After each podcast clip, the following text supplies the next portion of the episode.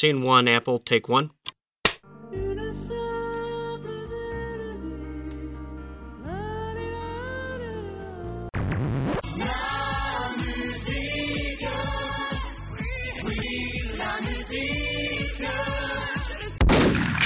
Bonjour à toutes et à tous, bienvenue dans votre nouvel épisode de, de La Mélodie du Bonheur. Aujourd'hui il fait chaud et on va écouter un album euh, de fin d'été qui sent un peu la, la chaleur aussi, on peut dire, d'un certain aspect. Et aujourd'hui pour cela on est accompagné de, de Martin. Bonjour Martin Oiseau, comment allez-vous? Bonsoir euh, Loïc Lucide, bah, ça va très bien, écoute, euh, content d'être là pour euh, parler de Yel. Oups. Voilà, ça spoil déjà. Euh, on est aussi avec Pierre. Comment allez-vous monsieur Pierre? Très bien, très content de parler de l'album Mystère de fin d'été. et, euh, et bien entendu, euh, notre euh, l'homme qui nous a fait découvrir ou redécouvrir euh, l'artiste d'aujourd'hui, Loïc Locke. Comment allez-vous, monsieur? Eh ben, il fait un peu chaud, mais ça va. Et vous-même? Eh bien pareil, il fait très chaud. Il fait très chaud et, euh, et donc voilà, on peut, on peut directement mettre fin au spoil, euh, sachant que Martin euh, l'avait déjà dit. Donc aujourd'hui, on va, on va parler d'un du quatrième album euh, d'un duo de chansons françaises qui s'intitule Yel. Et pour cela, on va s'écouter, je pense, un premier extrait. Quelque chose qui aurait pu être sympathique par ce temps de chaleur, et finalement qui ne l'est pas tant que ça, parce que c'est un coca sans bulle qu'on va écouter.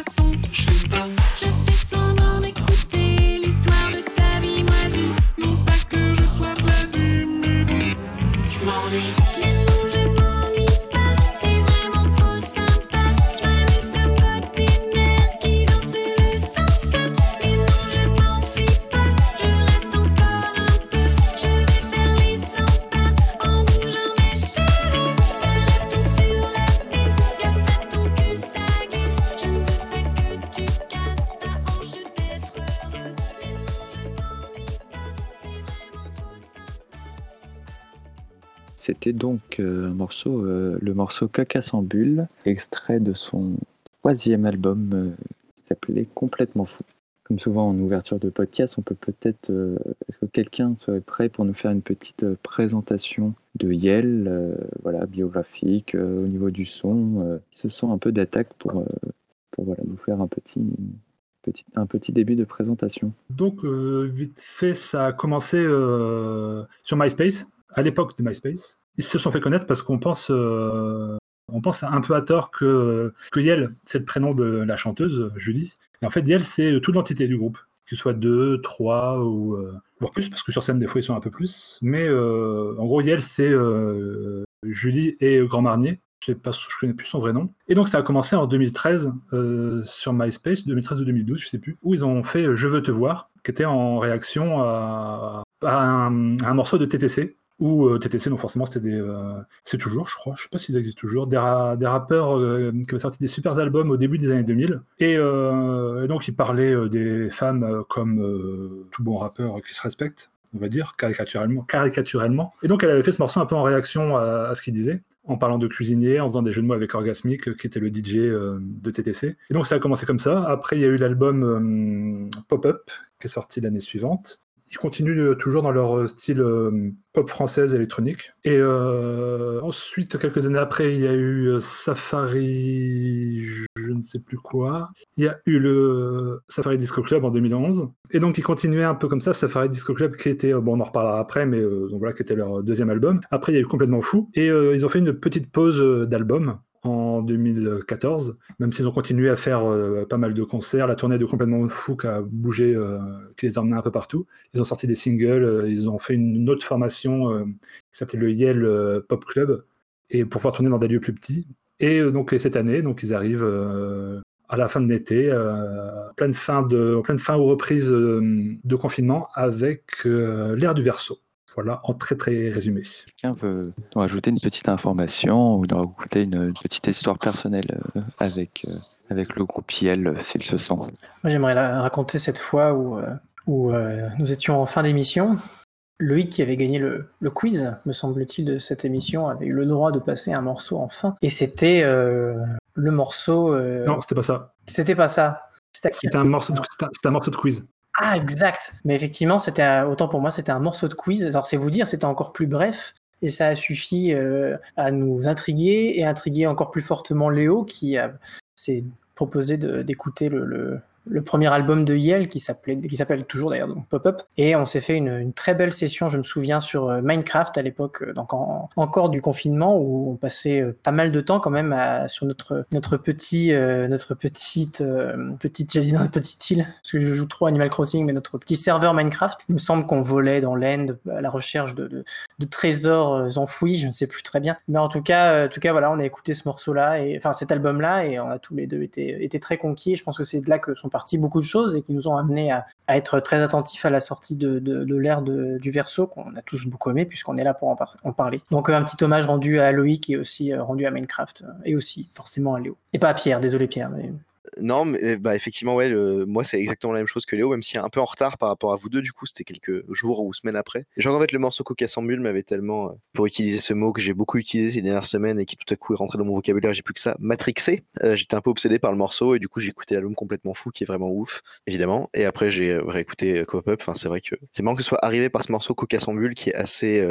quand même révélateur. Enfin, je pense qu'il est un peu essentiel dans ce qu'on peut aimer dans Yale, etc. Euh, et puis oui, je voulais quand même dire un truc sur l'historique, c'est qu'il y a quand même, moi limite pour moi c'est ça le morceau le plus connu en fait, c'est quand même le feat avec Fatal Bazooka, c'est quand même par la main où il y a Yale en featuring. Parce que moi d'ailleurs en fait quand j'ai écouté Yale, c'est marrant, j'en, parlais. En fait, moi je connaissais pas les méga tubes en fait, je connaissais pas, euh, je connaissais pas Je veux te voir par exemple, j'avais, je connais pas ce morceau, je crois que j'avais peut-être entendu, mais en tout cas il me dit rien du tout. Et puis euh, même il y avait d'autres morceaux très connus, mais voilà, il, il ne me disait rien. Notamment je crois à cause des garçons qui est un morceau superbe aussi qui est sur le premier album. Enfin voilà, tout ça ne me disait rien. Et du coup, pareil, découverte en fait, même pas du tout de redécouverte, et c'était euh, trop trop fort. Et effectivement, du coup, voilà, écoute de l'air du verso, encore une fois extrêmement forte, et puis matrixage euh, à nouveau. Euh, Là-dessus, pas de problème. Moi, j'ai pas besoin de rajouter beaucoup de choses sur la présenta- sur ma découverte de Yale, parce que Martin en a très bien parlé, mais je me souviens tout de même autour de 2007, euh, effectivement du morceau avec Fatal Bazooka et aussi d'écouter quand même à l'époque déjà, euh, à l'époque euh, un peu honteusement euh, à cause des garçons et, je veux te voir. Et voilà, mais aujourd'hui on va pas, parler non plus de souvenirs pendant deux heures parce que bon, ça vous intéresse pas tant que ça. On va plutôt essayer de parler de, de l'album L'ère du verso. Est-ce qu'on écoute d'abord un extrait?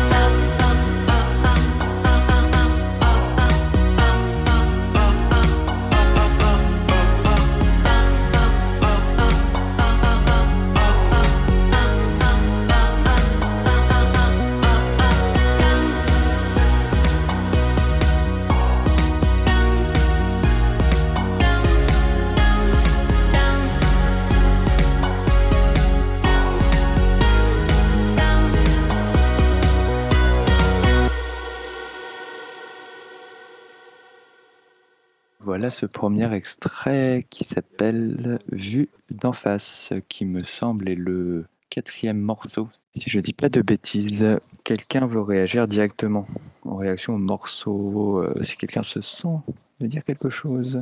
Moi, je pourrais dire déjà que c'est le septième morceau. Je suis totalement trompé. C'est le morceau qui arrive après, les, euh, après toute la palanquée de singles qui sont sortis euh, avant. Parce que d'abord, elle a sor- avant, le, avant la sortie de l'album, elle a sorti Je t'aime encore, qui a beaucoup tourné. Elle a même été chantée à quotidien, c'est dire, pour une, euh, une belle interview de 3 minutes et demie. Mais elle a quand même eu le temps de dire qu'elle aimait Kate Bush, donc euh, c'est quand même bien de pouvoir placer qu'on aime Kate Bush. Euh, le titre, bah, c'est un peu, un peu comme Je t'aime encore, c'est un peu le titre où elle essaye de. Enfin, elle dit des choses, mais on. On sait pas vraiment, il y, a, forcément du double sens. Ça peut être explicite, comme ça peut ne pas l'être. Chacun, il voit un peu ce qu'il veut.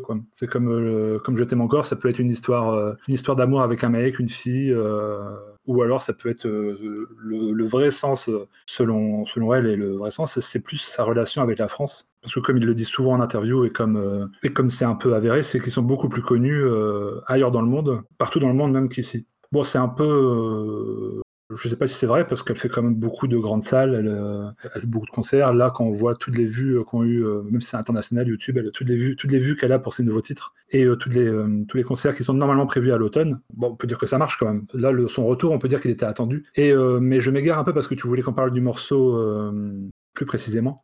Oui, oui, oui, mais je crois que Martin avait des choses à dire déjà. Oui, bah, c'est pas pas des réponses puisque comme Loïc l'a dit, les choses prennent effectivement un double sens et sur des morceaux comme euh, Je t'aime encore, effectivement, eux, on, on dit le sens que ça avait pour eux, donc il y a un, peu moins de mystère. Mais euh, mais sur ce morceau-là, c'est vrai que ça peut parler effectivement spécifiquement de de choses qui se passent via le via, Internet, via quelqu'un qui ne sort pas de chez lui et qui vient un peu par procuration. Mais je pense que c'est quelque chose qui c'est un- une chanson qui parle sans doute plus généralement du fait en fait de vivre par procuration, mais même pas forcément en passant par internet, par le fait de, de, de, soi-même peu s'engager dans la vie. Et à mon avis, c'est pas sans c'est pas sans lien avec euh, là où en sont le, le duo euh, dans le dans leur vie un petit peu, puisqu'ils ils sortent un petit peu euh, cet album qu'on ose qu'on n'ose pas appeler l'album de la maturité tellement c'est le, le pire truc qu'on puisse dire et ça fait partie de ces, de ces, gros clichés vus et revus. Mais mais il y a, y a quand même il y a quand même un peu de ça et c'est comme quand il disait que en interview, je crois qu'il disait que l'avantage de, vieillir, c'est que euh, un des avantages de vieillir, c'est que on sait, euh, on sait à quelle fête il faut pas aller. Euh, quand on est jeune, on va à tout et n'importe quoi, et puis du coup, euh, voilà, on sait pas, mais maintenant on sait où, est-ce qu'on va s'emmerder. Donc l'avantage de, vieillir, c'est de, mieux choisir un peu ce qu'on fait. Et je pense que ça fait partie un peu de toute cette panoplie de, nouveaux regards sur la vie que qu'ils ont tous les deux et qu'ils peuvent se permettre de parler de certaines choses et donc sans doute de ces expériences-là et qui, qui nourrissent un morceau, notamment comme vu d'en face. Après, c'est vrai que musicalement, c'est un des morceaux qui ressort le plus facilement, je dirais. Ça, aurait pu être leur quatrième euh, single, euh, d'ailleurs. Ça le sera peut-être, hein, parce que euh, comme on a vu, ils ont déjà sorti "Je veux un chien" après la sortie de l'album, donc ils peuvent très bien encore en sortir un autre ou d'autres clips simplement. Oui, effectivement, mais ça, on en reparlera peut-être. Mais là, vu qu'on parlait, on commençait déjà un peu à, à parler des paroles et de la question du double sens. Je crois que c'était Pierre qui voulait nous parler surtout, euh, si bien sûr il a envie, hein, on va pas le, le forcer, mais la question du double sens dans les paroles euh, de cet album. Oui, bah, en, fait, c'est dans cet album, mais dans Yale en général. Et d'ailleurs, ce qui serait intéressant, c'est les particularités là-dessus de l'album. Là, je vais pas surprendre les gens qui participent, puisque tout ça, je l'ai écrit dans le doc quasiment mot pour mot.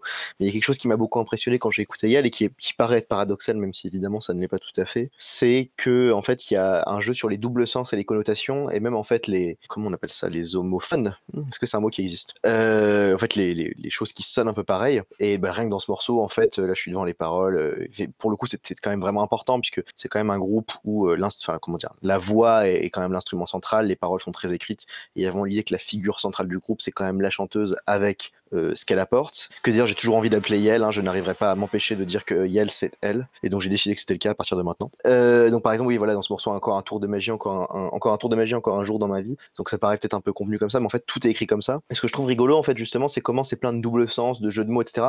Je veux un chien étant, d'ailleurs, digression, mais moi, je, moi, j'ai, je- n'aurais pas choisi ces extraits-là. hein. J'avais clairement d'autres d'autres choix, mais la, bagarre en est décidé autrement? C'est rare qu'on soit à ce point pas d'accord pour les extraits, d'ailleurs, c'est assez curieux. Ça prouve que tous les morceaux sont forts, sans doute. Mais oui, clairement, il y a un morceau comme Je veux un chien, c'est encore plus évident, en fait. Et, euh, ce qui est rigolo avec ce, jeu pour le double sens, euh, le jeu de mots, etc., c'est qu'en même temps, euh, et c'est ce qui m'a aussi frappé, il y a quelque chose dans les, morceaux, dans les albums de Yale, peut-être encore plus dans celui-là, du fait que c'est un album sans doute un peu plus difficile, un peu plus sombre, euh, bien que ce soit peut-être un grand mot, tous les morceaux restent assez légers, mais ils ont toujours, ont tous une grosse mélancolie qui était déjà là complètement fou et qui là est vraiment dans tous les morceaux. Et donc il y a quelque chose qui est en fait du double sens et, de la, et du, jeu de mots de, de l'à côté pour toujours aller vers, au contraire, une espèce de dévoilement ou d'indiscrétion. C'est-à-dire qu'en fait, les, comment dire, les, les paroles des morceaux en même temps parlent de choses assez euh, finalement intimes et difficiles. C'est assez, il y a quelque chose de l'idée d'avouer des choses un peu honteuses en fait dans tous les morceaux. Euh, même dans Je veux un chien, par exemple, la manière qu'a le texte de dire que il y a une manière en gros d'assumer le désir sexuel dans ce qu'il a d'un peu de, de moins glamour quoi en fait, et surtout en fait d'accepter que le désir sexuel va aller contre le fait d'avoir une relation qui serait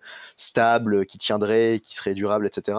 Et puis même là dans un morceau comme Vue d'en face, c'est voilà un morceau sur le fait comme ça d'accepter, de pas du tout avoir euh, comment dire En gros, voilà, de- d'espionner ses voisins, entre guillemets, que ce soit de manière littérale sur la vue d'en face ou en fait sur les réseaux sociaux. Enfin, c'est toujours des choses comme ça, en fait, que je trouve euh, assez intéressantes. C'est comme ça pour tous les morceaux. Et également, ça passe parfois par des jeux de mots qui sont promis après je finis mon tunnel, mais c'est amusant parce que tu, disais, euh, tu disais, Loïc, que là, pour une fois, c'est pas forcément évident. Je crois que c'est peut-être le premier album où tous les jeux de mots les doubles sens ne sont pas du tout évidents. Parce que par exemple, quand on écoute Pop-Up, c'est impossible en écoutant un morceau la première fois de ne pas voir de quoi parle le morceau, en fait, de ne pas comprendre. Ne serait-ce que mon meilleur ami, par exemple, c'est impossible d'écouter le morceau de ne pas comprendre de quoi parle réellement le morceau, en fait. Alors que là, c'est déjà un peu plus complexe, euh, notamment vu d'en face. Donc, puis il y a un autre morceau qui, je crois, sera le deuxième extrait, mais là, on aura l'occasion d'en parler. C'est Peine de mort. En fait, je n'aurais jamais su sans voir sur Internet qu'en fait, il y a une sorte de jeu de mots, puisqu'en fait, ça ne parle pas du tout de la peine de mort, ça parle de la peine de la mort, c'est en fait du deuil. Et euh, finalement, c'est le seul album ou le premier album en tout cas où c'est aussi subtil et parfois même aussi euh, abstrait et peu sophistiqué. En fait, y a,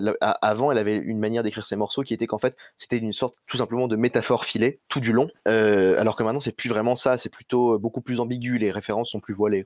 Et ça, je trouve ça assez curieux et c'est toujours assez impressionnant parce que je trouve qu'au fond, c'est juste très bien écrit. Euh, et puis, il y a autre chose dont je parlerai peut-être après, mais tout ça évidemment lié à une démarche de, provocation, etc. Mais ça, je pense que on reviendra dessus, même si ça disparaît un peu dans cet album, du côté provocateur, euh, évidemment sexuel slash sensuel, etc. Donc voilà pour mon tunnel où je voulais dire le truc euh, auquel j'avais réfléchi en, en début en écoutant l'album, mais je vois que Loïc, du coup, t'avais un truc à dire. Oui, c'était juste que c'était pas, hum, c'était pas nouveau ton, le, ce que tu dis sur les jeux de mots et tout ça. C'est peut-être, c'est, c'est vraiment ça, on retrouve ça depuis le début, quoi. Même c'est vrai qu'avant que t'en parles, j'allais dire mon meilleur ami, c'est, euh, là, c'est vraiment que de la, que de la métaphore parce qu'elle cite, euh, non, pas du tout, non, non. elle cite jamais son sextoy dans le truc, alors qu'en fait, ça parle que de ça. Mais ça, elle fait deviner, elle fait deviner les choses. Là, c'est peut-être un peu plus, un peu plus explicite, mais euh, depuis le début, elle parle de, de choses intimes, de, des désirs, des sentiments ou de, ou de soirées, de soirées qu'elle fait. Ça, c'est euh, tous les mots qui sont euh, tous les mots qui sont utilisés. Il y a plein de trucs comme euh, karaté qui joue beaucoup sur euh, surtout des syllabes. Ça joue beaucoup sur les syllabes et ça on retrouve aussi pas mal dans les anciens morceaux. Et c'est vraiment quelque chose. Je trouve que pour moi il y a pas à part les, thèmes peut-être, mais dans la construction des morceaux en soi, il n'y a pas. ça reste dans la continuité qu'il y a d'avant. Il y a pas vraiment un gros ch- il y a pas vraiment un gros changement là-dessus pour moi. Bah, peut-être que tu seras pas d'accord, mais j'ai quand même l'impression que cet album, il y a un changement, c'est qu'en fait, les, métaphores sont plus, comment dire, avant les morceaux étaient une métaphore filée qui était filée pendant tout le morceau. Aujourd'hui, je crois qu'on peut plus dire que c'est le cas, tu vois. C'est-à-dire que par exemple, un morceau comme Mon meilleur ami ne parle que de sextoy, alors qu'un morceau comme ne serait-ce que Vue d'en face ou Karaté ou Menu du jour parle quand même, il n'y a pas juste la métaphore. Il y a, le premier degré reste présent, entre guillemets. Alors que dans, dans Mon meilleur ami, à aucun moment on ne peut penser que ça parle d'un meilleur ami. C'est comme, euh, c'est comme je veux un chien qui, euh, la métaphore a l'air simple. c'est exactement, vrai oui. que ça peut parler à la fois effectivement de, de, de sexe bestial, ça peut parler de, du fait d'avoir euh, un petit toutou et un- un- au contraire, c'est une relation de très longue durée quand on est avec un, quand on a, Oui, quand on oui. a un chien. C'est, c'est- tu sais qu'il va jamais te laisser tomber. Et en même temps, il y a aussi le côté euh, du gars qui peut partir euh, du jour au lendemain. Enfin, c'est, c'est presque un morceau qui sait pas ce qu'il veut, mais qui est plutôt à l'aise avec ses, con- ses, ses, ses contradictions en fait. Le simple fait que bah, tu sais pas toujours ce que tu veux, tu vas un peu tout à la fois et c'est assez bien, euh, assez bien résumé dans les, je dirais, il va y avoir deux trois sens différents dans, un chien qui se regroupe plutôt bien, euh, ne, serait-ce que par le fait qu'il il, décide pas d'un seul sens quoi. Donc c'est vrai que ça c'est peut-être un peu nouveau. Il faudrait que c'est vrai qu'il faudrait remonter sur euh, sur euh, un peu sur Safari Disco Club que je connais pas très bien finalement et complètement fou que je commence à, un peu bien connaître, mais peut-être pas suffisamment pour voir s'il y avait déjà des doubles sens moins évidents. Peut-être qu'il y a des des, des, des- moi c'est mon en plus c'est mon préféré euh, euh, complètement fou même s'il est un, un petit peu long peut-être. Mais Pour euh, moi, c'est vraiment c'est juste dans la façon de le dire. C'est peut-être plus mature la façon de le dire, mais pour moi, tous ces thèmes-là étaient déjà présents depuis le début. Quoi. Oui, les, les thèmes étaient là, mais je trouve qu'en fait, la manière dont les morceaux sont faits, le fait qu'en fait, les, les sens sont beaucoup plus. euh, c'est pas que c'est plus subtil, c'est qu'en fait, c'est plus euh, unique. Et ça, quand même, c'est un Au contraire, changement. contraire c'est- c'est- je trouve que c'est un peu moins. C'est plus affiché. C'est plus affiché. Ça Oui. ne veut pas dire que c'est plus subtil. Aujourd'hui, tu trouves Ouais.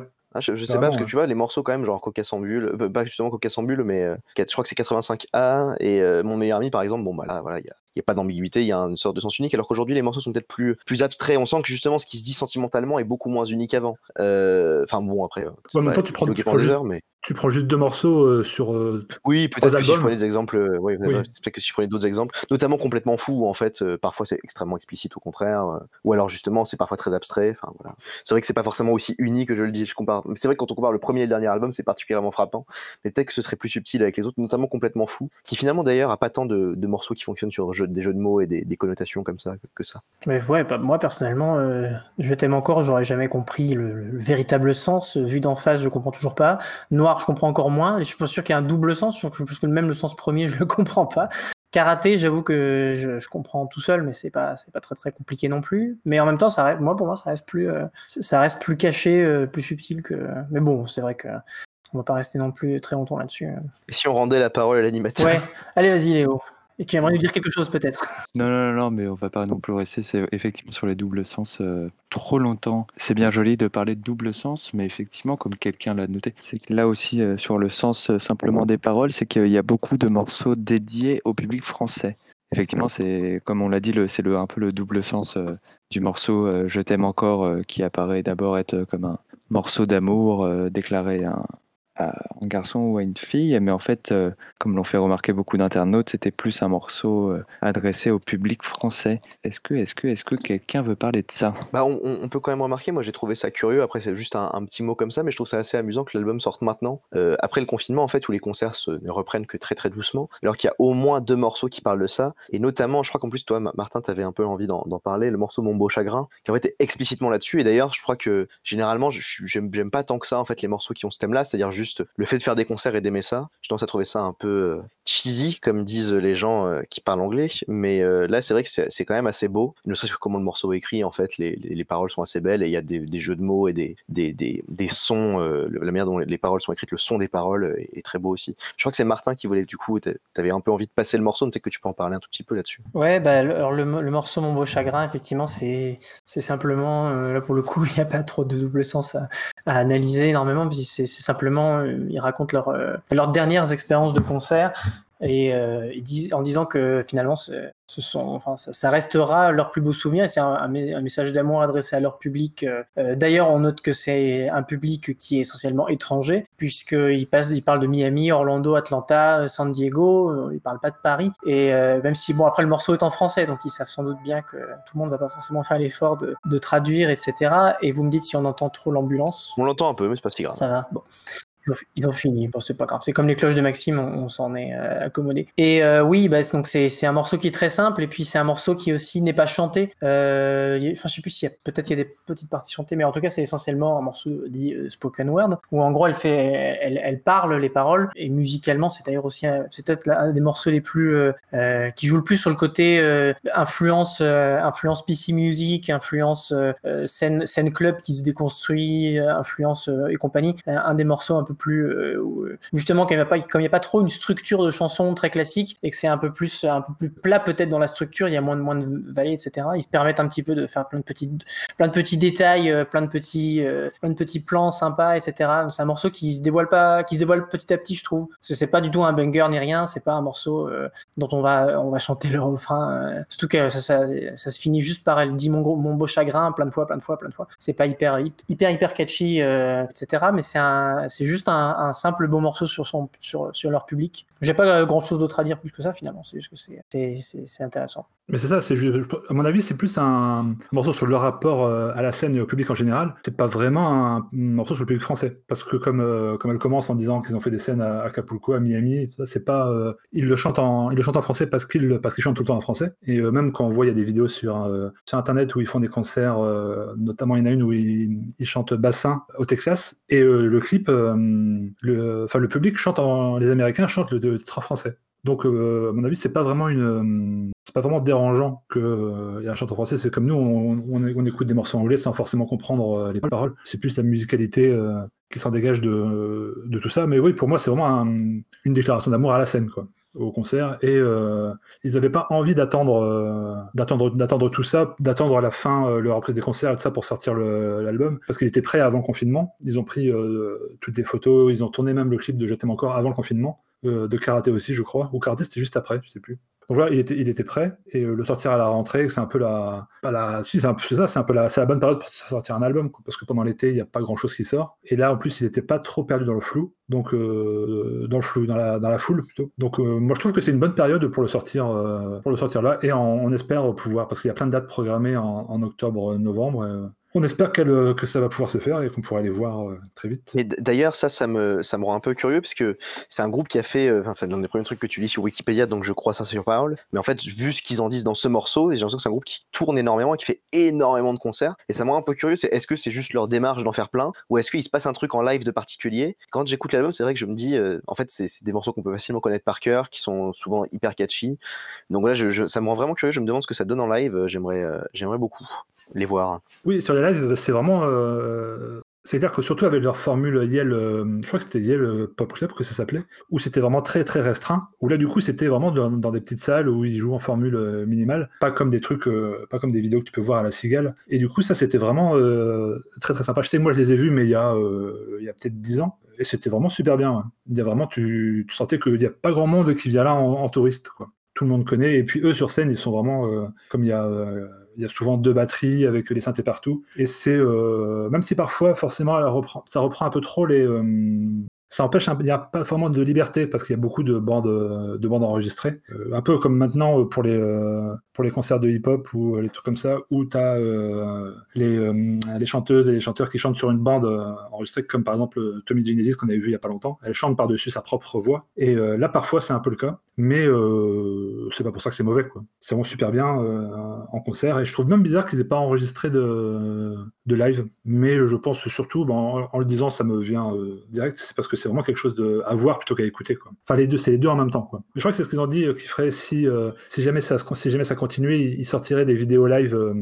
De concerts en petit comité parce que là, par exemple, nous, ils devaient passer à, ils devaient passer à Nantes et euh, là, ils comptent euh, leur euh, stratégie pour pouvoir faire des concerts à la rentrée, c'est de doubler les dates et de les faire assis. Donc, euh, concert de Yale assis, je pense que ce sera pas possible. Ok, Martin, tu avais quelque chose à rajouter sur l'expérience live? Ce que je voulais juste dire sur l'expérience live, c'est que, euh, que- enfin, Pierre, tu disais tout à l'heure, euh, en général, j'aime pas trop les chansons qui parlent de live, etc. Mais c'est vrai que le, le rapport de live, de live au, de live au Yale ou de Yellow Live, vous choisissez, euh, c'est que c'est c'est vrai que c'est un peu là qu'ils ont trouvé leur, euh, leur, leur euh, j'ai que le mot anglais, salvation, ça se dit pas en français, on est d'accord. Ils ont trouvé leur, euh, leur bout de sauvetage un petit peu, le, parce que euh, le, public était un peu resté bloqué sur un peu toute la, enfin, l'image que Yale avait au début, qui est le, le, buzz de euh, je veux te voir et le par la main avec avec Michael Youn, ça, ça a été un peu dur de, que le public français les, les reconnaisse au-delà de ça. Et c'est vrai que c'est sans doute d'aller tourner tourner aux États-Unis, enfin aux États-Unis, mais en, soi en général à l'étranger qui a pu leur leur, leur peut-être leur garder, leur faire avoir toujours de l'espoir sur euh, et leur faire tenter de nouvelles choses et, simplement respirer de l'atmosphère française qui, était un peu délétère pour eux. Donc ouais ouais ça, ça en fait ça a un sens particulier pour eux je pense de faire des, morceaux qui, qui vantent le live euh, comme on a déjà pu le dire.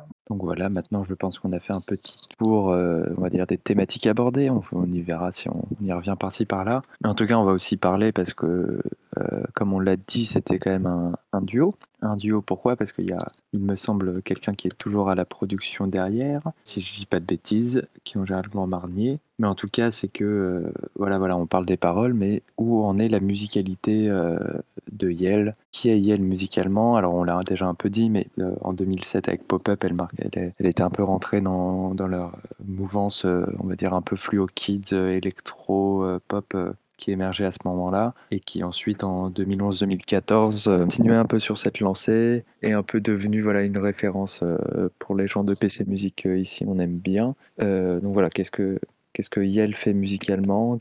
Qu'est-ce que donne l'air du verso par rapport à ce qu'elle faisait avant? C'est à vous de répondre à cette question. J'ai bah, pas grand chose de spécial à dire là-dessus, si ce n'est qu'il y a quelque chose qu'on sent vraiment, je trouve, quand on écoute, c'est que les influences sont extrêmement variées, en fait, tout simplement. Ça, c'est quelque chose dont on n'a pas encore parlé, mais c'est quelque chose qui revient souvent, qui est toujours impétant, c'est qu'il y a des influences non seulement très variées, parfois assez pointues. Je sais que, euh, moi, j'ai pas regardé la vidéo, mais apparemment, quelqu'un avait mis le lien de son What's in My Bag, ou tu sais qu'ils sont à deux, hein, je sais pas si c'est juste elle ou ils sont à deux dans le What's in My Bag, mais du coup, en fait, ils font, notamment, ils prennent du Arthur Russell, ce qui est assez, euh, assez, euh, assez balèze quand même. Euh, et je trouve que ça s'entend dans la musique, en fait, dans le sens où les influences sont très variées, et c'est un son qui est assez original, on voit que c'est influencé par surtout des musiques où, même si ça veut rien dire, il y a un travail de production avant tout, une espèce de son très particulier, très. euh, euh, moi, j'ai envie presque de dire sec, peut-être que ce serait un peu faux, et puis en plus surtout que c'est très différent entre les albums en réalité. En tout cas, sur ce dernier album, ce qu'on peut vraiment marquer, c'est qu'il y a euh, donc déjà un son assez, assez sombre, il y a moins de morceaux un peu légers, un peu doux, qui pouvait y avoir même dans complètement fou, comme avec Florence en Italie. Là, vraiment, on est sur une production qui est très riche, avec une espèce de propreté, de simplicité, quelque chose. là, je pense que Martin, tu vas pouvoir en parler, mais effectivement quelque chose d'éclectique et en même temps de très euh, sec et, un peu étrange même parfois. Notamment le fait qu'entre les morceaux, en fait, ça se ressemble pas tant que ça, parce que par exemple là, on a écouté euh, Vue d'en face, qui est un morceau presque finalement dansant, mais c'est un, morceau où il y a des choses assez particulières, les basses, etc. Puis même quand on écoute l'album, enfin voilà, quand on écoute Karaté, c'est quand même un morceau avec euh, hyper percussif, hyper fort. Première entrée, je sais pas si vous avez d'autres trucs à dire du coup sur le côté voilà purement, on va dire, production instrumentale. C'est le tour, c'est au tour de Martin. Allez, c'est à toi Martin. On a un petit chronomètre chacun.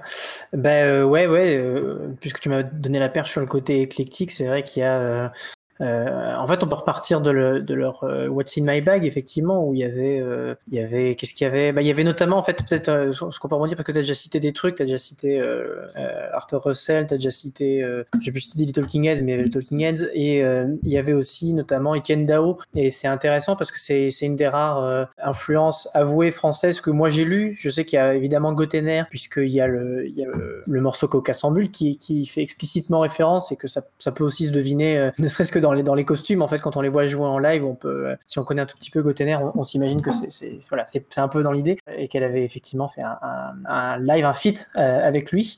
Et euh, sinon, euh, donc voilà, Etienne Dao. Alors moi, je vais peut-être plutôt passer la parole à lui qu'à ce niveau-là, puisque moi, je connais pas bien Etienne, Dao. C'est juste que ça m'intéresse que de voir qu'il cite euh, des, des influences de pop française, puisque euh, il y a- a l'air d'avoir. euh, je me rends pas compte en fait à quel point leur musique est, euh, est, entre guillemets typée typée pop française à synthé, parce que je connais pas très bien tout ce qui est pop française à synthé. Donc je laisserai Loïc là-dessus, mais c'est vrai que sinon il y a les, comme on a pu le dire, il y a l'influence, l'influence plutôt plutôt club anglaise qui revient qui revient aussi pas mal, qui euh, qui, venait déjà à l'époque de l'album. Euh, de l'album complètement fou qui correspond aux premières années du label PC Music et euh, il y avait eu un, remix de et là je sais plus quel morceau qui était remixé par euh. Cook et par euh, Sophie je suis sûr que ça va arriver dans le chat pendant que je suis en train de, de, bafouiller. Mais en tout cas, ouais, il y avait un, morceau qui avait été remixé par, par peut-être Motor Action, me dit Léo. En tout cas, il faut savoir que Sophie et, J. Cook, ce sont sans doute les deux, les deux plus grands DJ de, de cette mouvance-là, un peu bubblegum bass, un peu club déconstruit comme euh, le, le nom, la nouvelle étiquette anglaise le veut. Donc c'est quand même euh, assez stylé, quoi. Et c'est une influence qu'elle cite, euh, qu'elle cite assez immédiatement, euh, même à l'époque de l'ère du, du verso, donc six ans plus tard, lorsqu'on lui demande quelles sont ses influences. Et c'est aussi intéressant de noter que Grand Marnier lui dit qu'il écoute pas grand chose en fait. Et c'est comme c'est lui le producteur. Il n'y a pas à douter que les deux participent à la fois aux paroles et à la musique, mais lui le, le producteur attitré. Donc c'est intéressant de voir qu'il écoute pas grand chose, quelques trucs parfois dans la voiture, mais sinon, sinon il vit un peu avec ses propres idées. Et ce serait intéressant de voir à quel point en fait est-ce que lui il est euh, à quel point il emprunte à ce qui se passe en ce moment, euh, consciemment, inconsciemment. Voilà, moi j'aurais d'autres trucs à dire après, mais j'ai pas envie de faire un trop long tunnel, donc j'ai plutôt passé la parole à Loïc qui aura peut-être encore des trucs à dire,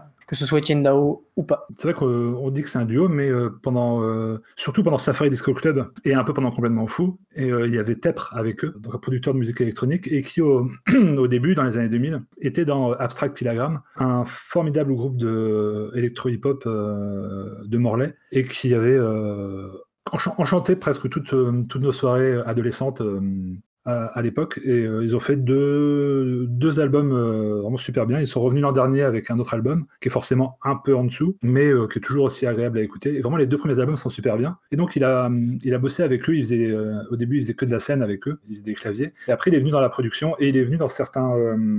sur certains titres de ce morceau-là, il a coproduit plusieurs titres et ils ont aussi, comme l'album a été un peu, un peu beaucoup enregistré au Canada, à Montréal, je crois, ils ont bossé avec un mec qui s'appelle Billboard Matt et qui a, euh, qui a produit pas mal de sons pour euh, un peu toutes les, euh, toutes les stars de musique urbaine américaine. Et donc ils se, connaissaient ils se connaissaient déjà et donc ils ont été, ils ont été bossés avec lui. Ça a été un peu ça le, démarrage de se dire qu'ils avaient, ils avaient la matière, ils avaient l'inspiration pour pouvoir faire un album. Donc après ça c'était parti. Depuis, depuis le début il y avait des inspirations forcément Etienne Dao, il y a toute la, toute la vague pop, pop française des années 80. Euh, ça peut aller de Niagara, de Elie et surtout, qu'on a beaucoup dit, Notamment, euh, qui est un grand fan de Yale aussi mais qui n'a pas pu être avec nous. Euh, il, dit, souvent que c'est un peu Elie, Elie Jacquenot des années 2000. Et c'est vrai qu'on retrouve un peu ça, quoi, parce qu'il y avait Jacquenot à la prod et euh, Elie Medeiros qui chantait. Et ils ont fait des, super albums euh, qui étaient au début avec les hum, Stinky Toys. C'était un peu plus rock parce qu'ils étaient quatre. Mais après, ils sont.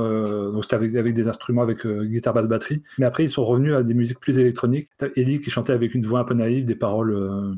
On retrouve un peu la même, euh, ambivalence dans les paroles de Yel et de, de Elie Medeiros. Et euh, c'est assez marrant de, de voir comment elle a réussi à, à, pas adapter ça, mais euh, on sent que c'est clairement une référence.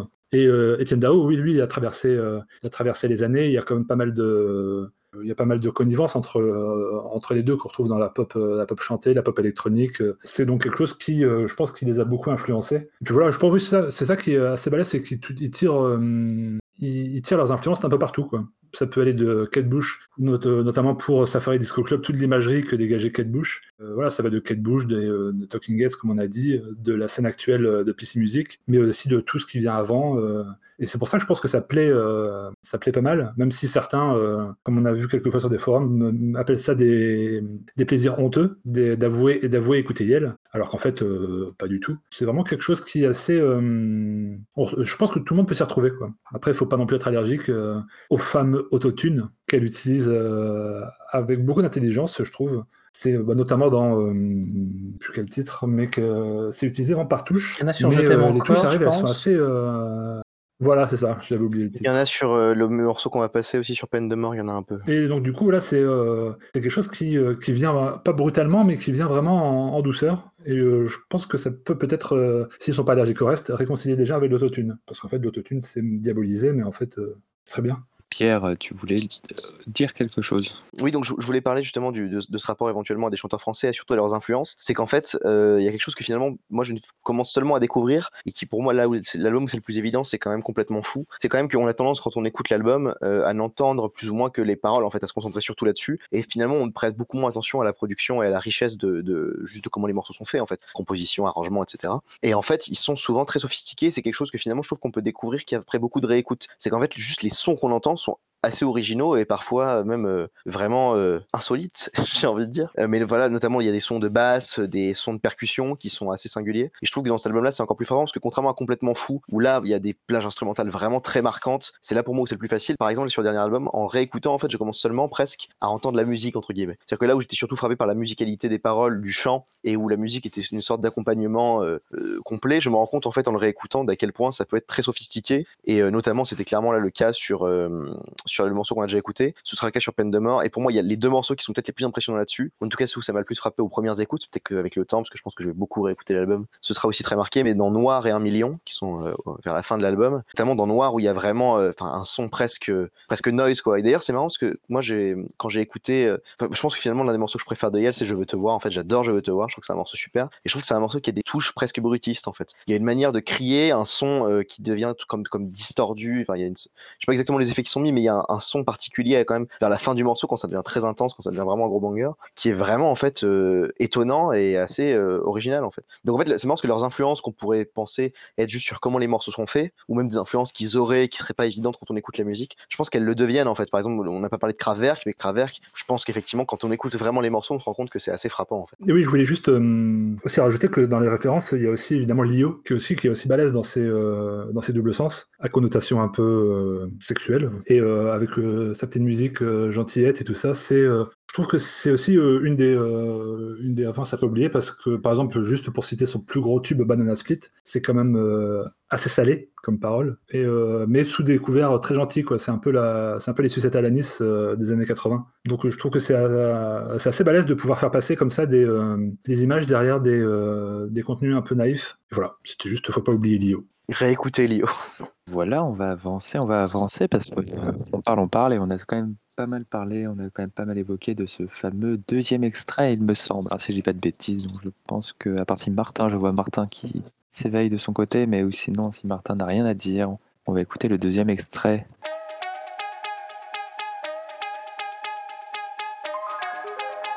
On abolit la peine de mort. Pas les. T'as voulu planter le décor. J'ai voulu calmer ta douleur.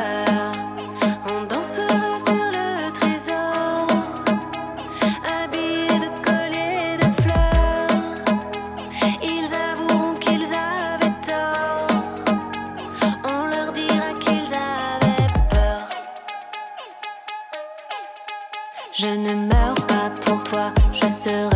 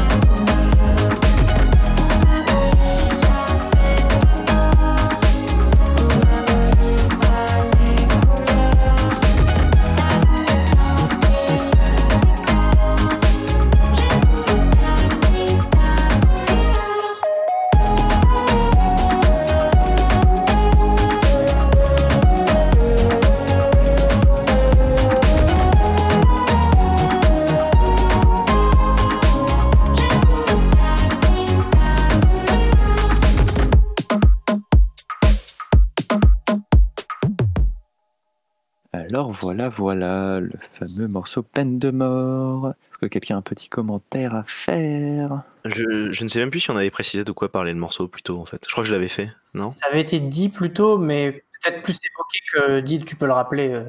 Oui, voilà, puisque effectivement, oui, ce, ce morceau est un peu, un peu mystérieux. Quand on l'écoute, on peut bien se demander de quoi ça parle, surtout avec l'actualité qui doit être partout sur LCI et BFM TV, puisque les Français veulent, euh, veulent tuer des gens. Euh, mais effectivement, ce morceau parle pas vraiment de la peine de mort. En fait, l'expression peine de mort ici, euh, c'est assez beau, mais en fait, parle de la peine de la mort dans le biais du deuil, en fait.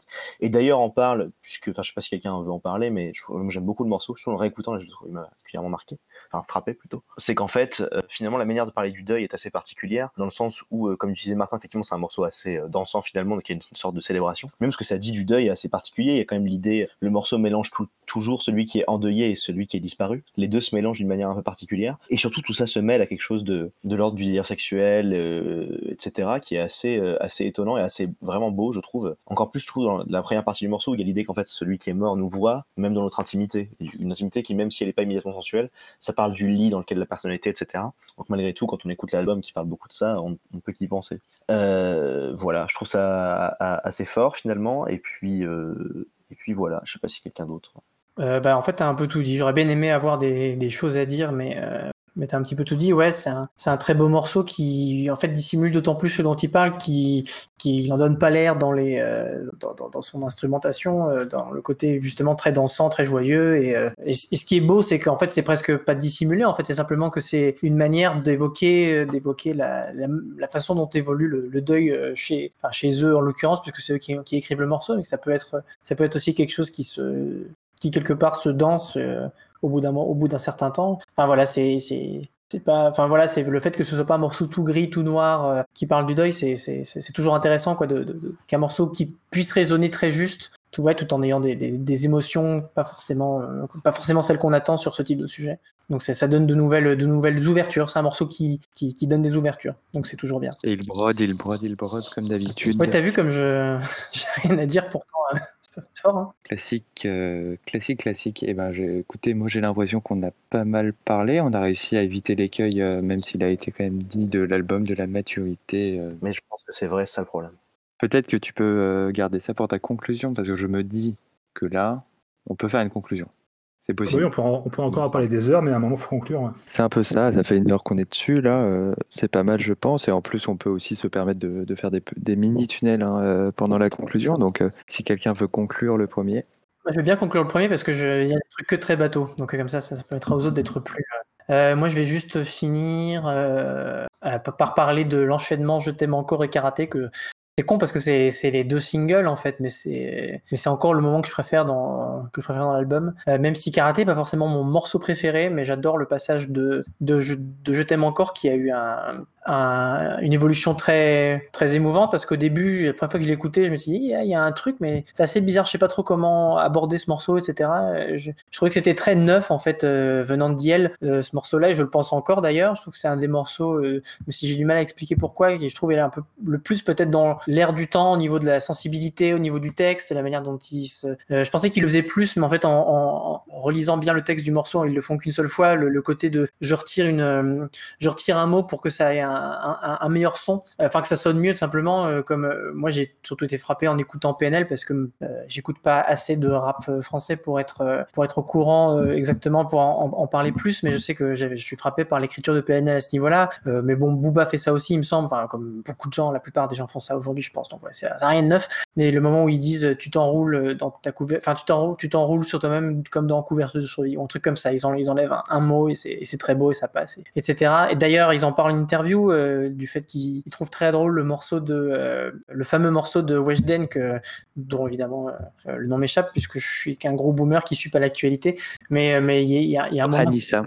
Voilà, Anissa, il y a un moment où elle dit Tu hors de ma vue, et dans le clip, a tout un moment où elle, elle, souligne très très fort le fait qu'elle a enlevé un mot en disant Eh, Regardez, j'ai enlevé un mot. Mais bon, il, trouve ça très drôle, donc euh, voilà, il y a des petits parallèles à faire, c'est marrant. Mais, mais du coup, ouais, je t'aime encore, qui je trouve est leur, morceau peut-être le plus moderne pour dire un mot bête, et, euh, et Karaté, qui est peut-être leur morceau qui rappelle le plus pop-up en fait. euh, cette espèce de pur assaut de syllabes, de morceaux qui qui est vraiment très euh, très très rentre dedans. C'est le morceau le plus rentre dedans de l'album, peut-être avec un truc comme Émancipance, mais qui est Émancipance est moins dans la, est plus dans la, la, la, la- suggestion euh, et la retenue euh, un petit peu que Karaté. Mais Karaté vraiment c'est vraiment purement, euh, ils, ils- ont un truc à dire et ça se répète de A à Z euh, pendant tout le morceau et c'est c'est très drôle. Enfin c'est un, c'est un morceau qui est très drôle et très efficace, etc. Et je trouve que c'est très drôle qu'ils qu'ils aient les deux morceaux qui suivent comme ça et c'est deux morceaux que j'aime beaucoup. Voilà. Moi je vais finir là-dessus parce que c'est pas vraiment une conclusion, mais mais, mais, mais voilà, c'est mieux qu'une conclusion de, de une heure. Effectivement, c'est pas mal. Euh, on va enchaîner sur euh, Locke, qu'on n'a pas entendu depuis un certain temps.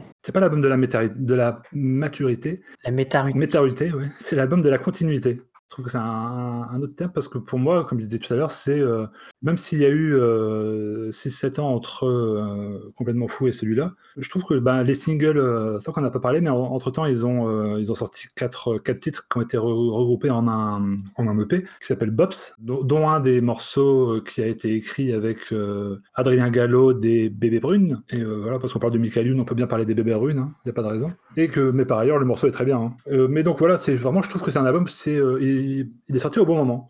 Il y avait un peu un trou dans les découvertes du moment, même s'il y a plein plein de choses qu'il découvre, mais il n'y a rien qui m'a euh, qui m'a agrippé comme cet album. C'était vraiment euh, du début à la fin, même euh, dès, dès l'entrée avec Émancipance, bah, qui est assez balèze comme morceau, déjà commençait par un titre comme ça. Et c'était vraiment très très bien. Et puis tout l'album, du début à la fin, c'est même si du coup il est un peu il est peut-être un peu court. Voilà, tu l'écoutes, euh, tu l'en... même quand tu l'écoutes d'une oreille, tu, quand tu commences à bien le connaître, tu, tu l'écoutes d'une oreille, tu te dis ah bah tiens c'est déjà fini, j'en aurais bien pris encore. C'était un peu court, mais en même temps euh, c'est concis, c'est bien, il n'y a pas de remplissage, c'est bien, c'est vraiment un, voilà, c'est vraiment un, bon album. euh, J'espère que ça va pas. Voilà, de toute façon on est reparti pour détourner à, à n'en plus finir. Le jour où ils pourront refaire de la scène, c'est un très bon album et puis euh, je crois qu'à part répéter ça, j'ai plus grand chose à dire dessus parce que c'était vraiment euh, une bonne surprise. Voilà, on a, euh, Personnellement, je pense qu'on est tous d'accord là-dessus. On l'attendait euh, beaucoup depuis, que- depuis la date, euh, depuis Je t'aime encore et la date de sortie de l'album, on l'attendait beaucoup. Et généralement, quand tu l'attends comme ça, tu places la barre assez haut et tu l'attends, beaucoup, tu es forcément un peu déçu avec l'attente, mais là, pas du tout. C'est vraiment très très bien et j'ai hâte de savoir de quelle couleur sera le vinyle que j'ai précommandé. De, belles attentes pour un avenir radieux. Et en parlant d'avenir radieux, parlons de Pierre. Pierre qui veut nous dire un dernier mot peut-être? Ouais, je vais aller très très vite parce qu'il est déjà un peu tard et puis après on a un quiz avec, je vois, euh, puisque c'est moi qui vais stream le quiz, 15 morceaux, putain. Euh, je voulais juste parler de quelque chose qui moi, ce qui me marque le plus et ce qui est présent dans cet album et ce qui moi m'intéresse le plus, on va dire, dans Yel, c'est effectivement un truc que j'ai évoqué rapidement au début, c'est le côté impertinent et provocateur et je pense que c'est quelque chose que j'aime beaucoup en fait. Enfin, pour le dire d'une manière très vite et peut-être un peu trop euh, simple et peut-être même, voilà, peut-être que ce sera pas très élégant, mais finalement, j'ai l'impression que les artistes femmes, on leur laisse beaucoup moins le droit de dire des conneries. Et c'est de plus en fait, c'est en train de se développer. Il suffit de voir le rap où, en fait, de plus en plus, quand on est une rappeuse, on peut faire un rap beaucoup plus euh, gogol, c'est pas très sympa, mais beaucoup plus léger, qui fonctionne uniquement sur euh, la musicalité des paroles, etc. Et, euh, et en fait, moi, je trouve ça bien parce que c'est vrai qu'après tout, euh, enfin, c'est- l'influence de Kate Bush là-dessus est intéressante parce que Kate Bush, une des principales raisons pour laquelle elle a, elle a eu le droit comme ça d'avoir une estimation, c'est que c'est de la musique très sophistiquée, assez bien écrite, assez complexe, etc.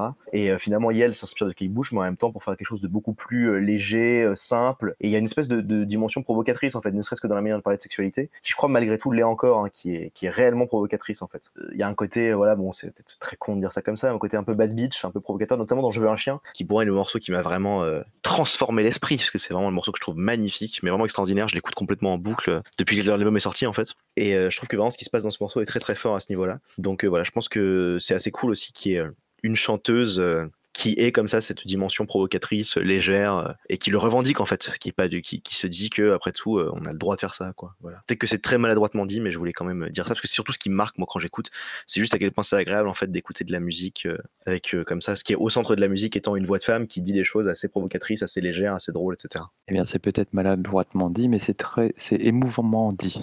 Ça veut rien dire. Je suis content. C'est pas grave. Voilà, moi je veux pas spécialement conclure, j'avoue que j'ai pas eu le temps euh, euh, de trop réfléchir à ce que je voulais dire, mais voilà, c'est un super album, écoutez-le. Euh, et voilà, Gare du Verseau, Yel, 2020. Voilà, regardez le clip de Je t'aime encore, et voilà, on va passer euh, au quiz. Quelle locution Ah oui Oui, ça y est, c'est bon. Bien joué, oui Oui, oui, oui, oui, oui C'est déjà... ga- Ah oui, oui, oui, oui, oui, rugby ouais, ouais, ouais Donc euh, voilà, on arrive euh, au fameux moment euh, du quiz euh, de la mélodie du bonheur. On va accueillir en plus Valentin. Salut Valentin. Bonjour. qui va nous faire euh, l'honneur de participer. Donc c'est un quiz euh, concocté par moi, mais par des raisons techniques qui sera lancé par Pierre en même temps. Donc bon, il est un peu désavantagé, mais c'est pas grave vu qu'il est nul, il n'aurait jamais gagné de toute façon. Euh, ce quiz est un blind test assez classique. On va lancer un, un morceau et c'est pre- première personne euh, qui trouve, euh, qui marque un point. Donc on rappelle qu'un point est marqué si on trouve l'artiste, un point supplémentaire si on a le nom du morceau. Et là, il y a un thème. Ce thème, je pense, peut être assez dur à trouver. Euh, donc euh, je vais, je vais, je vais donner à peu près 5 points si quelqu'un trouve le thème. Waouh Donc, euh, donc, donc voilà, on va pouvoir lancer cette- ce quiz, je pense.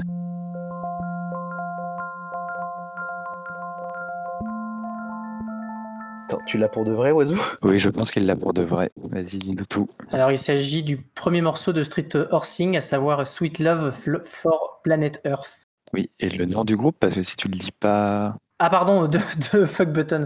Ok, très bien, très bien. Euh, on va mettre euh, deux points pour Martin. Je sais pas si on va écouter euh, un peu à la suite, parce que c'est quand même un, un long début de morceau. Et voilà, on- je pense qu'on peut passer au deuxième. Frankie Teardrop. 20 year old Frank. Moi, j'ai Loïc pour moi. Alors, c'est Frankie Teardrop de Suicide. Effectivement, deux points pour Locke, qui est donc à égalité avec Martin. Tout le monde avait le morceau, bien entendu. Très facile. Vous voulez écouter un peu plus de suicide? He's married, he's got a kid. He's working in a factory. He's working from 7 to 5.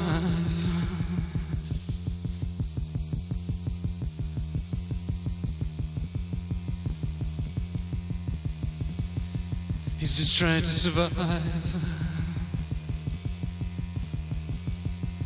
Well, let's hear for Frankie. Avec troisième extrait.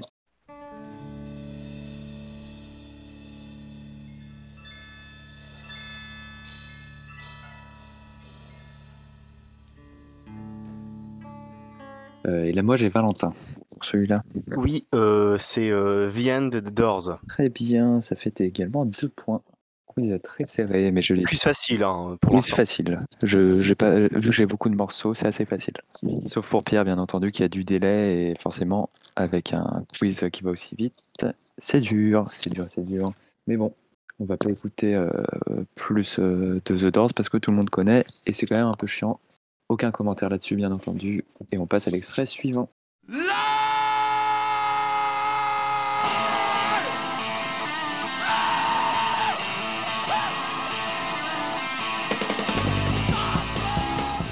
Martin, c'est le premier. Euh, alors, il s'agit des Stooges et c'est un morceau de Funhouse et je vais devoir euh, dire un morceau au pif, évidemment. 5, chier Trois, ça.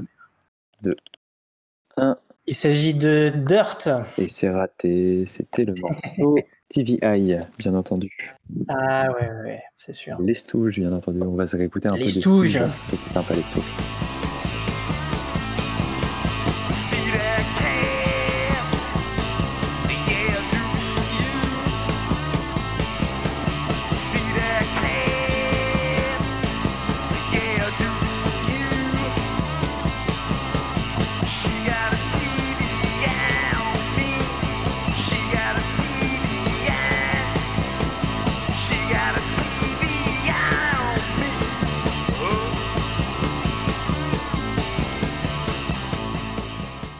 Voilà, je crois que maintenant on peut passer au cinquième extrait. On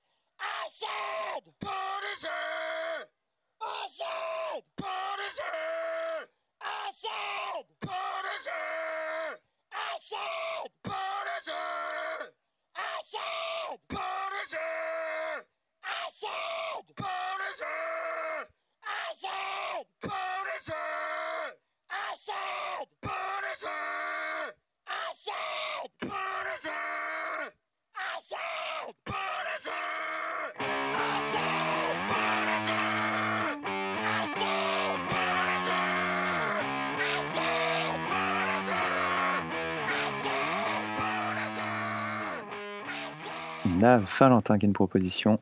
J'aurais pas le morceau, mais euh, je sais pas, j'ai une intuition. Est-ce que c'est Pérubu? Pas du tout. Pas du tout, pas du tout. On va continuer à écouter ça. Un, un, un indice arrivera bientôt.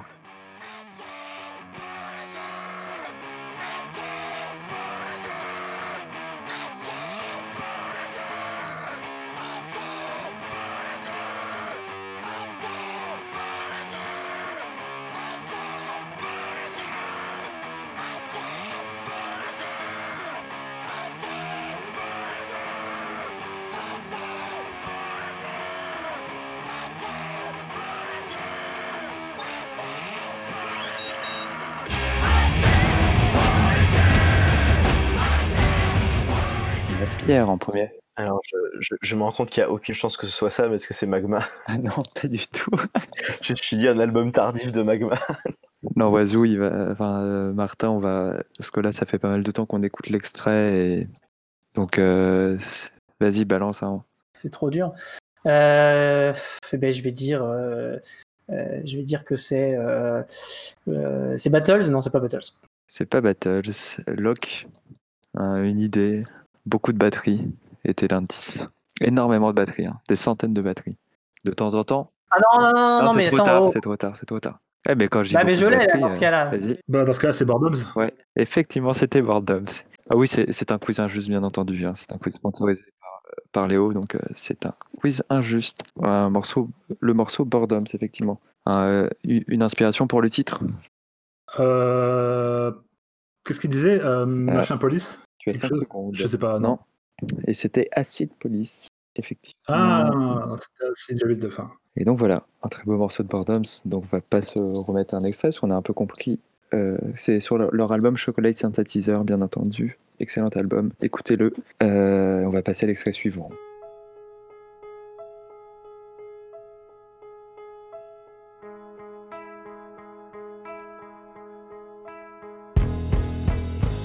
Valentin, bien entendu. Euh, C'est euh, Cl- Cloud Nothings. Effectivement, c'était Cloud Nothings. Est-ce que tu as une idée du titre Euh, le morceau, je pense que c'est Future, No Future No Past. Effectivement, ça fait 4 points pour Valentin qui prend la tête. Euh, c'est pas 2016 score, c'est 2012 score euh, revi- réviste et même Pierre et Valentin qui prend la tête avec 4 points devant Martin et Locke qui en ont 3 et Pierre toujours, à- toujours à 0. On va pas écouter en plus parce qu'avec Bordoms on a perdu un peu de temps.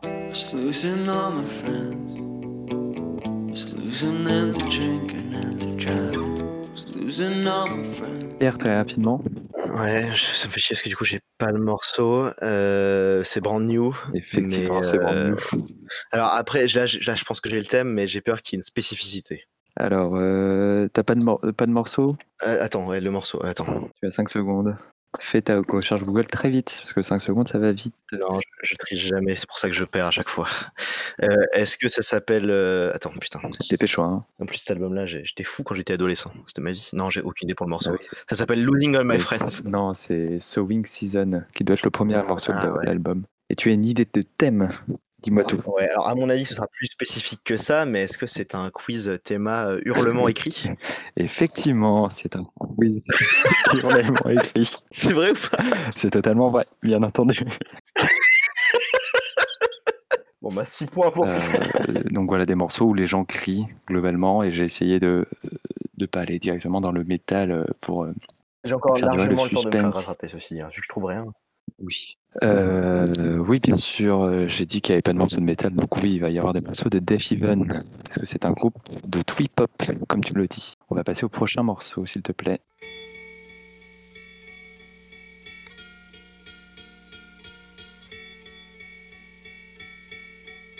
Effectivement, Pierre. Très facile, très facile. Euh, voilà, c'est Slint et c'est Good Morning Captain. Et ben voilà, ça passe à 8 points. 8 Parce que là, j'ai pas, pas vraiment le temps, si vous voulez. euh, J'ai l'apéro qui m'attend. Bah écoutez, on va. Est-ce que quelqu'un voulait écouter Slint? En même temps, tout le monde connaît aussi. hein. Euh, donc on va passer au prochain morceau.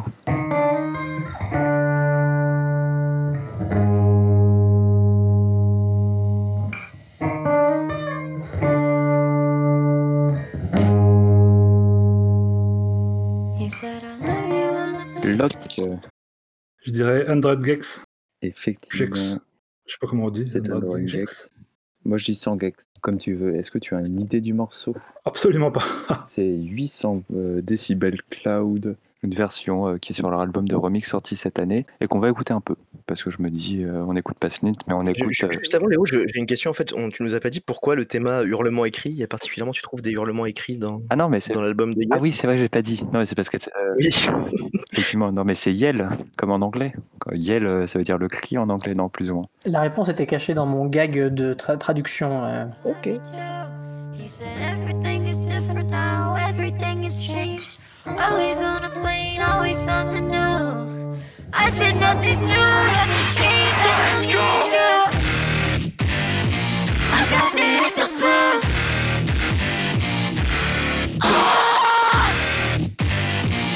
Forget something new.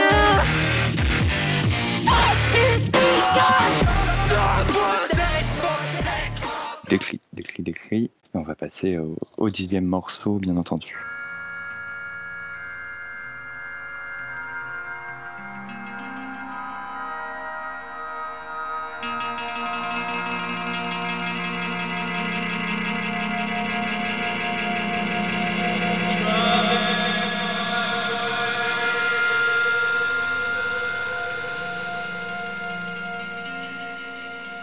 Et c'est Martin, le premier, pour moi. Oui, il s'agit effectivement du morceau euh, de Cannes en tout cas, ça c'est sûr. Yes. Et le morceau c'est sans doute euh. Et non, c'est dommage, parce que c'est Pekio. Et merde, c'était l'autre. Ah oui, c'est celui qui crie tout le temps. Eh oui, ça, évidemment. comme, euh, comme c'est indiqué, c'était avec des gens qui crient. Et bien vu quand même pour euh, l'extrait du meilleur album de Cannes, bien entendu, Tago Mago. Personne ne réagit, s'il vous plaît, parce qu'on passe au onzième morceau. Merci.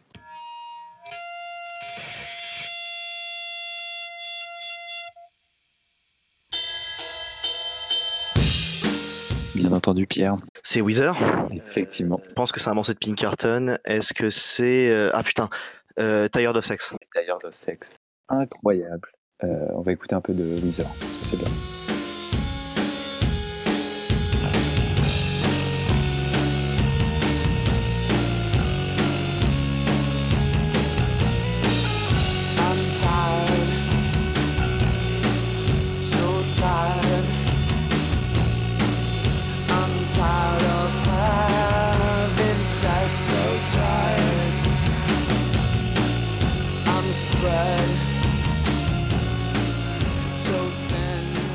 Et le prochain morceau, le douzième, c'est parti. Attention, ça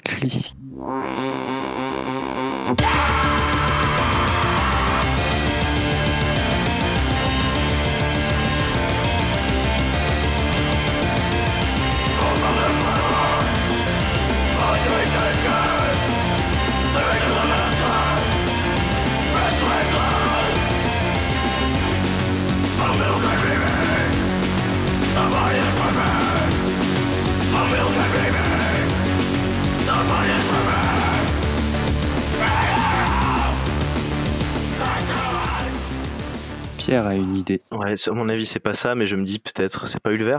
C'est pas Ulver, mais bien. en- Enfin, oui. Euh, on va, bah, on va- c'est reparti. Hein.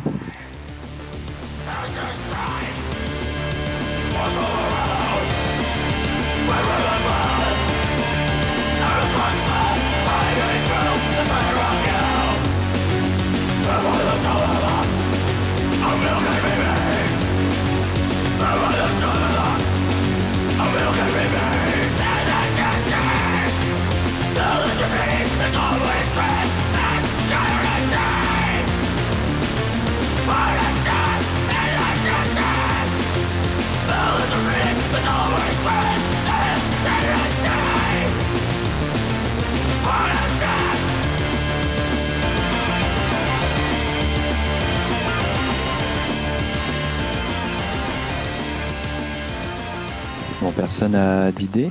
Si, c'est Merzbow évidemment. Non, pas du tout, Marsbo. Alors, c'est juste grâce à ton indice, tu dis qu'il fait du harsh noise et de la techno anti-bouche, c'est pas Prurient Et c'était effectivement Prurient. Bravo, Valentin. Qui passe à 5 points.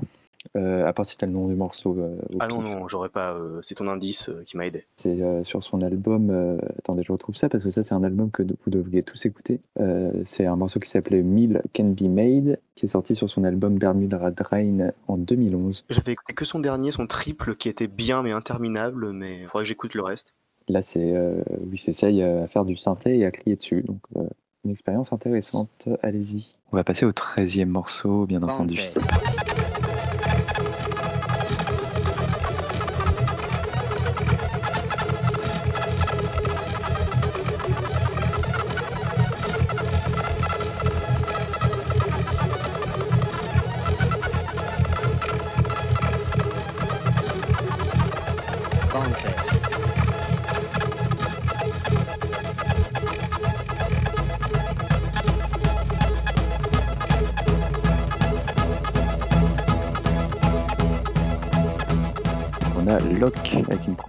C'est cette arnaque d'Animal Collective? Bien entendu, Animal Collective, meilleur groupe de la planète. Est-ce que tu as une proposition de morceau? Non, et même si je le savais, je le dirais pas. Ben, C'est bête euh, parce que c'était le très bon morceau Peacebone, bien entendu, de l'album euh, Ah oui. Strawberry Jam. Euh, ben, on va écouter les deux derniers morceaux, euh, voilà pour, euh, pour le sport, bien entendu. On va passer directement euh, au 14e.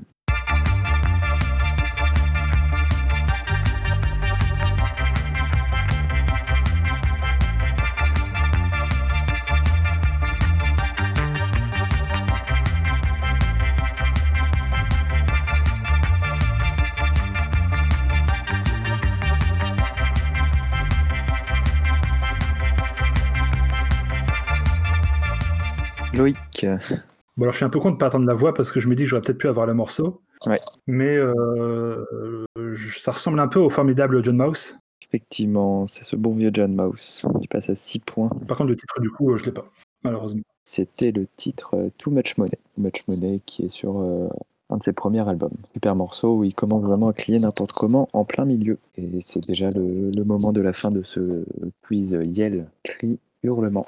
Avec le 15e morceau, bien entendu.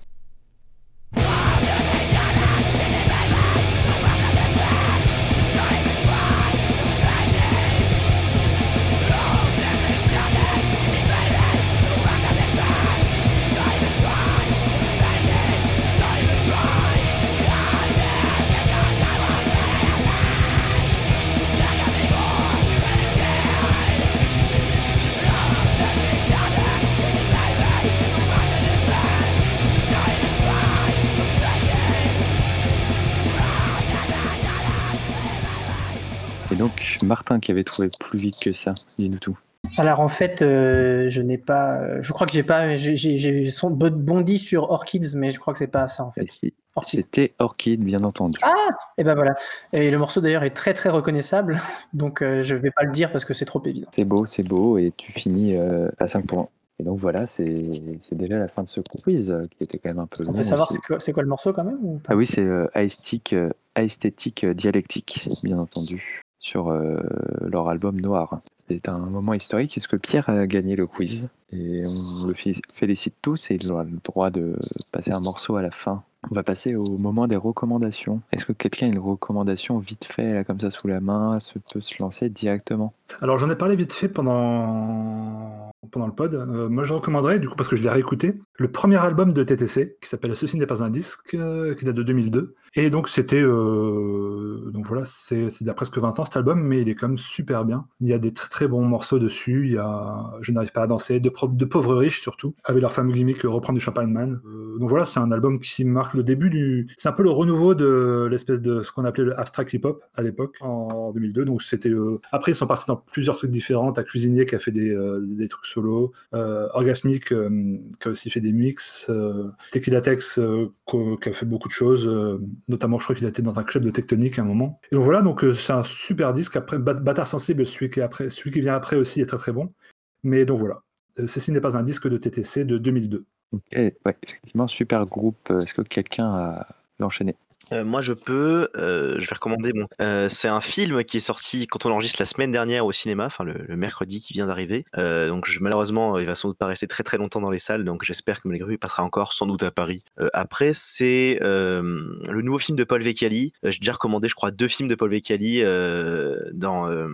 Dans ce podcast, ou au moins j'avais recommandé Once More, je me souviens, je crois que j'avais aussi recommandé un autre de ses films, peut-être Rosa la Rose, je sais plus. Euh, donc là, je vous recommande son dernier film, Paul Vecchielli, il a 90 ans, il sort un film qui s'appelle Un soupçon d'amour. Il dit que c'est son film le plus important. Le film est vraiment très très beau, très étonnant, ressemble vraiment à à peu près rien de ce que j'ai connu. Le film est dédié à Douglas Sirk, c'est vrai que le film ressemble un peu à un mélodrame de série B. Euh, Le film est très sec, très très rentré, avec des trucs un peu un peu grossiers presque dedans. Grossier, je veux dire surtout des trucs, des choses avec le trait très marqué, on va dire, Euh, des scènes qui fonctionnent pas, vra- pas vraiment, des, des acteurs un peu en roue libre, des, des scènes tout extrêmement étranges, notamment une scène où il y a plein de très jeunes, euh, enfin voilà, dont- ça doit être des lycéens ou des personnes en tout cas très jeunes, qui dansent sur une musique euh, qui est censée être hip-hop, composée par le mec qui fait la musique de Paul Vecchiali depuis les années 70. Donc c'est assez, euh, c'est à la limite de l'embarrassant. Je crois que le film est très beau parce qu'il est justement toujours à la limite de l'embarrassant, la gêne, le malaise, l'échec aussi. Donc, enfin, comme souvent chez Vecchiali, en fait, on est toujours à la limite du ridicule. Et un peu aussi d'ailleurs, ça a été, la comparaison a été faite un peu comme les films de Brissot en fait. On est toujours à la limite et c'est là qu'en fait se crée la beauté du film, dans une espèce de légèreté, euh, quelque chose qui, est sur le point de casser mais qui casse jamais tout à fait. Euh, également, voilà, enfin, c'est un film avec une fin très très belle, euh, qui est belle parce qu'elle est prévisible. Donc voilà, je vous, je vous conseille de- d'aller le voir s'il passe encore. En plus,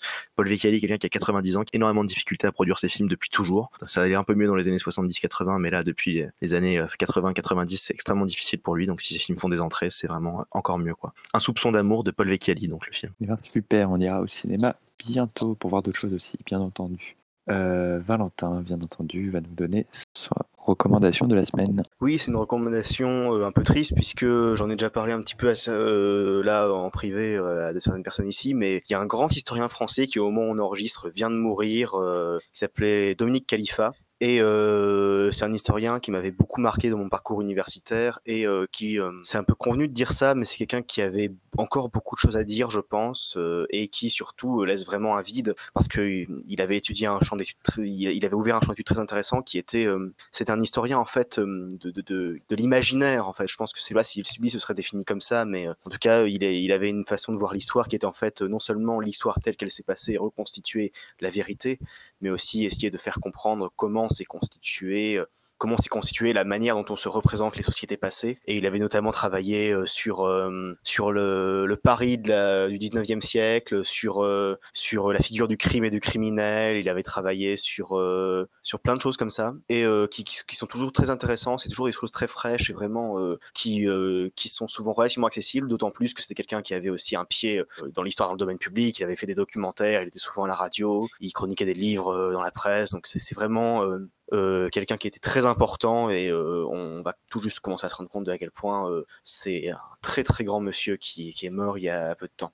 Euh, et en fait, je retiendrai euh, un des livres qui m'a le plus, euh, si je devais recommander un de ses livres, c'est son plus, son moins conventionnel, je pense. Même si je connais pas tous les livres qu'il a fait, mais c'est clairement son moins conventionnel de ce que je sais, qui s'appelle Vidal, le tueur de femmes, qui est un livre qui a- qu'il a fait avec Philippe Artière et qui est un livre qui est constitué entièrement à base de sources et qui tente de faire, je cite, une biographie sociale d'un, d'un- d'une sorte de tueur en série de la, fin du 19, du, du 19e siècle, début, début 20e. Euh, et c'est un bouquin qui est fait entièrement à partir de sources. On a des procès-verbaux, on a des articles de presse, on a des, des trucs écrits par Vidal lui-même, puisqu'il a été envoyé au bagne et qu'il a écrit une autobiographie. Et en fait, c'est juste un collage. Et, et, euh, c'est un livre qui m'a vraiment beaucoup touché, parce que c'est un livre qui permet de comprendre comment on écrit l'histoire, en fait. Mais paradoxalement, en l'écrivant jamais. En, en montrant juste que l'histoire, c'est aussi un montage de sources, euh, une constitution d'objets euh, qui sont durs à appréhender. Le livre est parfois presque illisible d'ailleurs, parce que ben, euh, lire un procès verbal ou un journal euh, qui date d'il y a un siècle, c'est pas facile. Et c'est un livre que je trouve vraiment marquant, vraiment incroyable, qui avait pas eu un grand succès à l'époque, mais qui a été réédité et qui, qui est un peu devenu un livre culte chez les historiens français maintenant.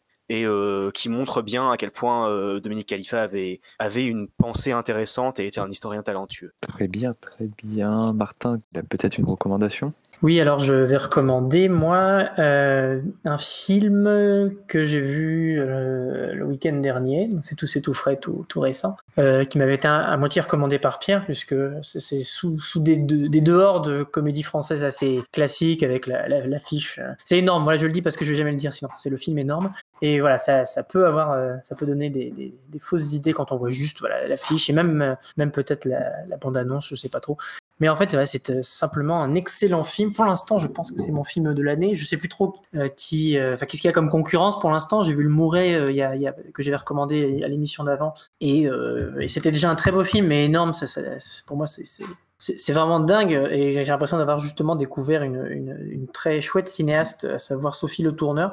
Donc ça va me donner envie de, voir tous les autres films qu'elle a fait. Donc je vous tiendrai sans doute au courant via des recommandations parce que j'ai l'impression que je risque d'aimer pas mal de choses vu que une des choses qui m'a le plus euh, marqué chez euh, chez Énorme, c'est tout ce qui tout ce qui a trait à la mise en scène, à- au montage qui est incroyable. Enfin, une manière d'interrompre la parole, de couper la parole au personnage par l'image euh, qui est, assez folle par moment. Tout le, jeu des acteurs aussi, puisque c'est euh, c'est deux comiques, c'est deux, enfin, de Marina Foïs et Jonathan Cohen sont tous les deux des, des gens qui visiblement aiment bien aiment bien improviser, aiment bien euh, Enfin, voilà, aiment bien qu'on leur laisse un peu le champ libre pour déconner, et qui ce qui a complètement été le cas, mais qui est en même temps complètement régi par, euh, par le montage, les mises en scène, c'est- ouf comme ça se répond. Et c'est aussi simplement un film très, euh, euh, Pierre dira, fou, dérangé, et très cruel, et très, très cru, simplement, sur, sur, ce que, sur la, la, grossesse, sur l'accouchement aussi, et, aussi sur des, des, des, trucs très, moraux, très moraux et immoraux, puisque c'est un film qui a, été, qui a eu la polémique, beaucoup de polémique autour du fait que c'est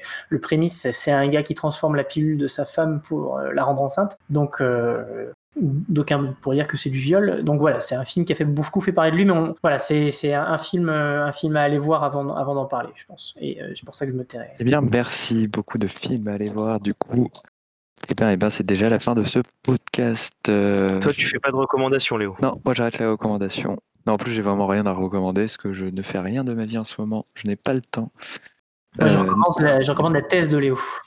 Oui, bah, moi non, euh, je vous conseille pas. Du coup, c'est la fin de, ce podcast. Qu'est-ce que je peux vous dire? On a un compte Twitter, c'est ça? Vous pouvez aller suivre euh, notre compte Twitter, euh, nous écouter sur Excellence, bien entendu. Facebook, bien sûr, la page Facebook, allez liker. Vous pouvez nous écouter sur Spotify, sur Mixcloud. Incroyable. Donc voilà, ça m'a fait beaucoup plaisir d'animer cette émission. Ça faisait longtemps que j'étais pas venu. Ce bel album qui était L'air du verso de Yel.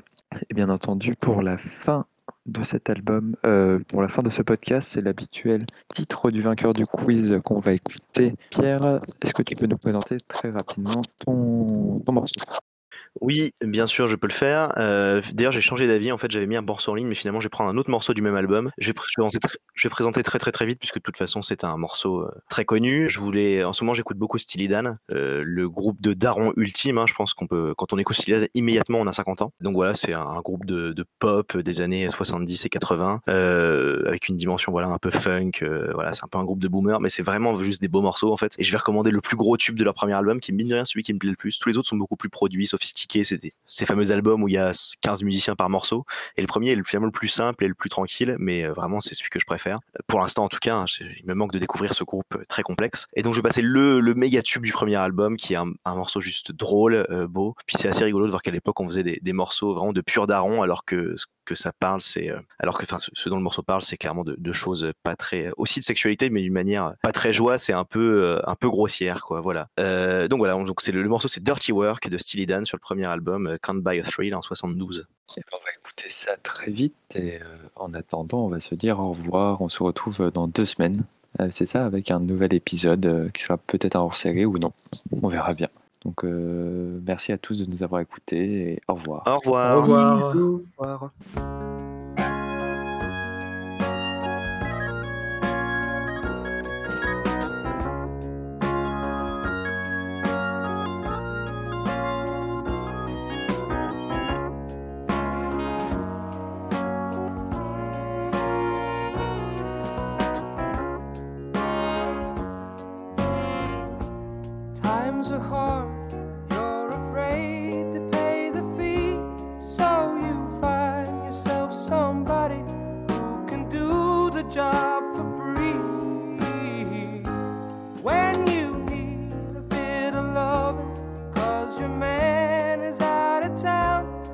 That's the time you get me running, and you know I'll be around.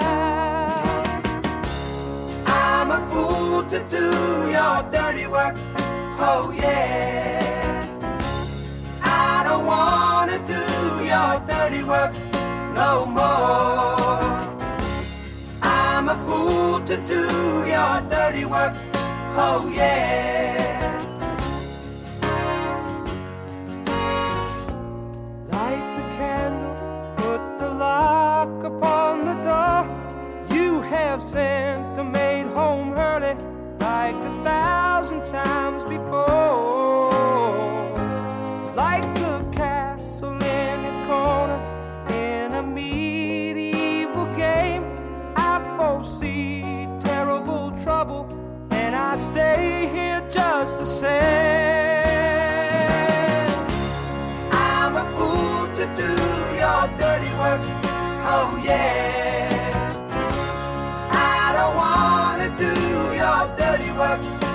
no more. I'm a fool to do your dirty work. Oh yeah.